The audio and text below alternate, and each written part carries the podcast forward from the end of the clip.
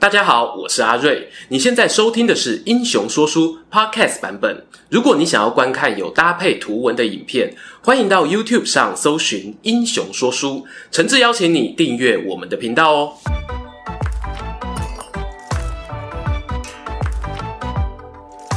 Hello，英雄说书的观众朋友，你们好，我是说书人阿瑞，替大家带来精彩的英雄故事。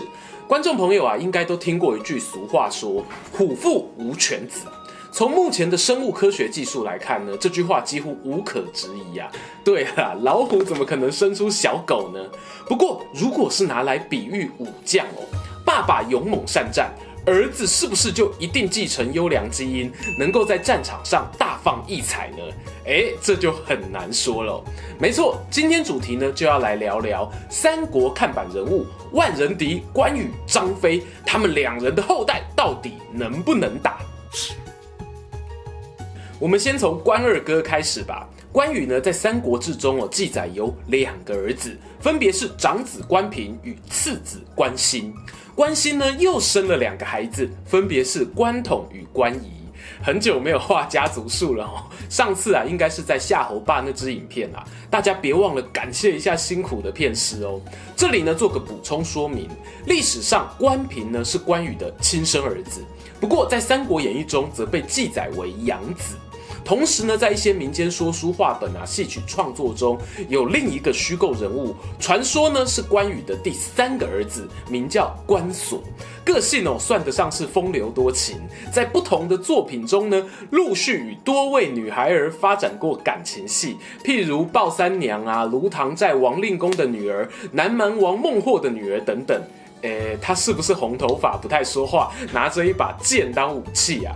话说回来啊，今天主题呢还是以正史为主哦，其他人的支线故事呢，等未来有空再聊。先讲老大关平，他在史书初登场啊，就是关羽出兵包围樊城的时候。当时呢，老爸做了一个梦，梦到啊有猪在啃咬自己的脚，就对儿子说：“阿平啊，我今年运气坏透了，恐怕不能平安回家。”关平听完呢，没有说话哦。接下来也没有机会说了。老爸关羽啊，果然打不下樊城，大后方呢又被吕蒙带兵奇袭，只好率领残存的部下败走麦城，最后呢被东吴军队俘虏。父子二人呢在临居这个地方遭到斩首。正史上呢，关平没有留下太多的战绩，就和父亲啊一起到后台领便当了。很难看出哦，他是不是跟关羽一样勇猛。因此呢，《三国演义》替关平增加了不少戏份，包括陪刘备入蜀、大战猛将庞德等等，大概呢是为了弥补读者心中的缺憾吧。至于关羽的另一个儿子关兴，字安国，在正史上的记载呢，我觉得蛮有趣的。书上提到哦，诸葛亮呢对于关兴的才能颇为嘉许，弱冠之年呐、啊、就担任侍中与中监军的职位。以官职属性来说呢，是朝廷中央的好缺哦，将来发展不可限量。看得出来，关羽死后余威呢是有庇应在儿子身上。但无奈的是呢，关兴二十多岁啊就英年早逝，死因不明。在《三国演义》中呢，作者则赋予了关兴英勇小将的形象，甚至还有参与夷陵之战、对决西羌铁车兵的记录。单单以时间轴来看哦，这不是不可能啦。不过呢，毕竟只是想象。关兴的单挑事迹呢，刚好我们前几支影片有收录，错过的朋友可以参考一下哦。官家的血脉再往下传呢，到第三代，那是官统与官仪，这都是关心的子嗣哦。不过呢，一个是庶出，官统曾经娶了公主为妻，官至虎贲中郎将，同样是属于中央禁军的性质。他的战斗基因强不强哦？我不确定，但很可能呢有遗传到老爸关心的短命基因，没来得及留下孩子就过世。下一任虎贲中郎将呢，应该就是赵云的儿子赵统，而关家掌门人的位置则传给他同父异母的兄弟关仪。根据《蜀记》的记载呢，在邓艾灭蜀的时候啊，在樊城被关羽砍杀的庞德之子庞会，为了报仇呢，而杀了关家满门。《三国志》中关羽后代的记录也就此画下句点。唉，听完关羽一家的故事哦，有一点哀伤啊。幸好呢，接下来要讲张飞的后人啊，就稍微幸福一点了。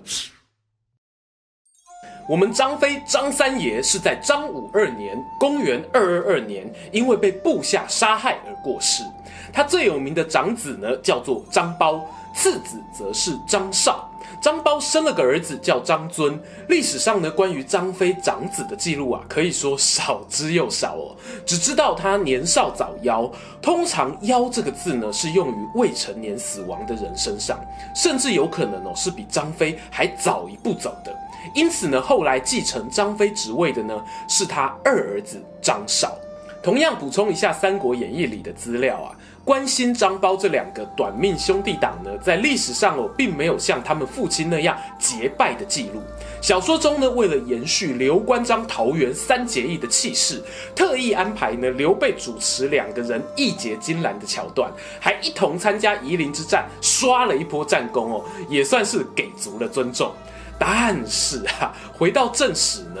张苞其实有个隐藏版的长处，不知道观众朋友有没有发现哦？刚刚提到张苞虽然未成年就过世哦，却有留下儿子张遵。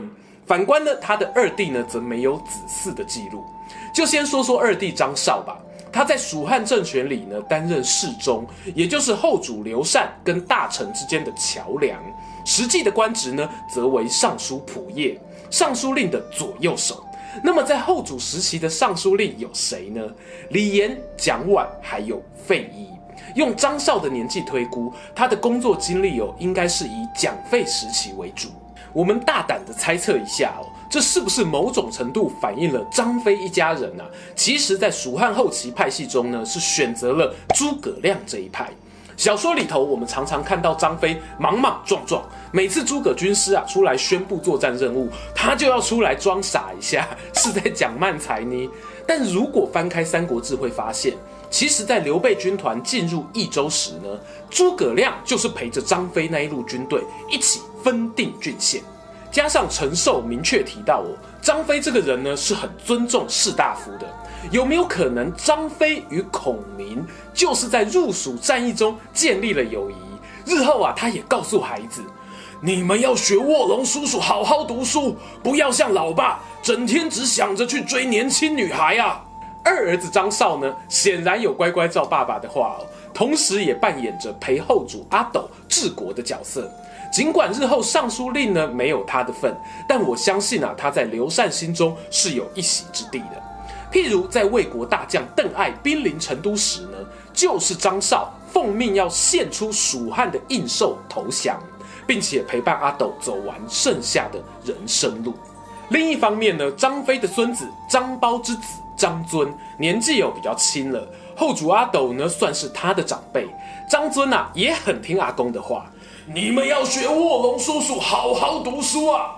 他与诸葛亮的儿子啊，诸葛阿詹呢，保持良好关系。后来更一起驻守成都北方的绵竹关。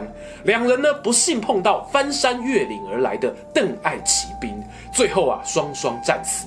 看见张飞呢，主要两房的子嗣走上了两条不同岔路，这是刻意安排，或者天意推动呢？虽然哦，今天我们讲的是关张两家的儿子，但我知道大家没忘记啊，之前也有提过张飞还有女儿，也就是呢阿斗的皇后。这待会有在总整理时间一起聊吧。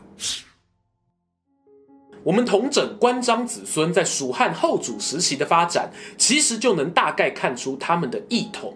先说不同的部分哦，关羽子孙呢，在官位的起跑点上，有比张飞后代高出那么一点点。无论是中监军、虎贲中郎将等官职，都比纯粹做个侍中有更多发展潜力。但关羽生前呢，被刘备赋予的兵权啊、自治权限，本来就是顶天的等级了，这个呢，并不意外。另一方面呢，刘禅对于张家人的关系哦，似乎看起来又比对于关家多出那么一点点亲密感。大家觉得这会是因为他娶大小张皇后的关系吗？接下来要聊到重点了。尽管啊，关张两家有些许微妙差异，可是他们最大的共通点呢，就是对于刘禅来说，他们是等同于宗室的存在，相当接近于曹魏阵营的夏侯家族。所以大家常说啊，历史上没有桃园三结义这回事啊，这话没错。但你从他们子孙的发展来看，刘关张呢，确实存在着那种类似于兄弟才有的情感羁绊，而张家甚至是具备了宗室加上外戚的双重身份。就来聊聊大小张皇后吧。过去我们讲哦，刘禅会娶张家姐妹，可见他们颜值应该不低吧？然后呢，还有人据此推论张飞是个美男子，这当然是开玩笑的啦。如果真的这么棒，刘禅当初为什么不把姐妹俩一起收进宫中呢？事实上呢，张美眉还是在张飞死后十六年才成为贵人。在古早年代哦，女子十三岁差不多就可以准备结婚了。从比较腹黑的角度去讲，张美眉这份姻缘有极大的可能是因为她姐姐过世了，必须有个人呢去维系和刘家的关系，确保外戚的身份不。而姐姐过世，美眉上位这个暗盘操作的时间点呢，是在后主建兴十五年。当时掌握政治大权的人呢，叫做蒋琬。张家掌门人则是张绍，因此哦，由顶头上司安排自己妹妹这场婚姻的几率，我觉得有八十七趴高啊。当然，我不觉得所有政治暗盘都是坏事。事实上呢，你仔细去想，蒋琬这么做的原因，搞不好我还是当年诸葛亮下的指导棋。孔明可能预测，假如张飞后代外戚的身份一结束，肯定会有东周派的人想要把女儿送进皇宫插旗。届时呢，蜀汉原本稳定的派系生态势必再起波澜，说不得啊，委屈一下张家小妹了。于是呢，关张两块神主牌在过世十几年之后，虽然子孙不再频繁的上战场打打杀杀，却演变出另一种形式，继续镇守刘家王朝。这大概是关羽张飞生前想不到的吧。从另一个角度去看哦，如果刘家人呢，要是真的为了一己之私舍弃了关张两大家族，那么作为一个益州外来统治者的身份哦，恐怕也很难有其他人愿意相信他们了。喜欢今天的故事吗？英雄说书需要你的支持，让好故事被更多人听到。动动手指订阅我们频道，打开小铃铛，选择接收全部消息，这对创作者的帮助非常非常大。如果你还想要给我们更多鼓励，也可以扫描加入会员 QR code，用每个月一杯咖啡的钱赞助我们的内容创作。这里是英雄说书，我们下次再见，拜拜。